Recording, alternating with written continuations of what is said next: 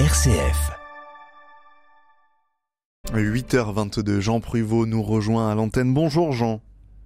Bonjour Simon. Alors, on a beaucoup parlé de, de campagne avec euh, Henri Landès à l'instant. Alors, je vais enfoncer un petit peu une porte ouverte. C'est un gros stéréotype, mais le mot que je vous ai demandé d'examiner ce matin, forcément, on l'associe un petit peu aux campagnes. C'est le mot ferme.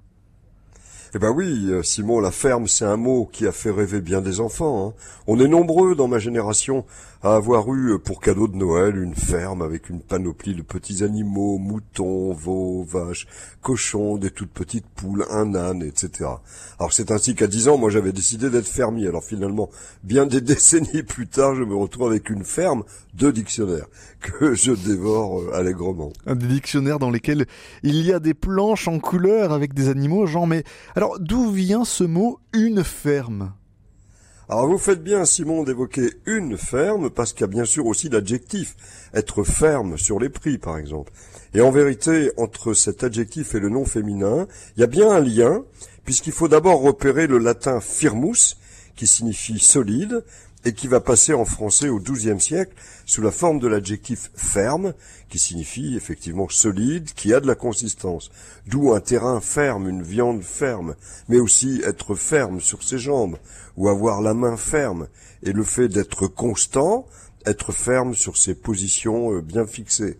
Et c'est sur le dernier sens qu'est venue la formule rente à ferme, qui fut d'abord une convention par laquelle un propriétaire abandonnait à quelqu'un pour un temps déterminé la jouissance d'un domaine agricole, moyennant une redevance en argent ou en nature, d'où le fait de prendre des terres à ferme, ou un bail à ferme, et de là est né, attesté en 1539, le sens d'exploitation agricole donné à ferme, d'où par extension et de manière courante très vite toute exploitation agricole, aussi bien l'entreprise en elle-même que les locaux.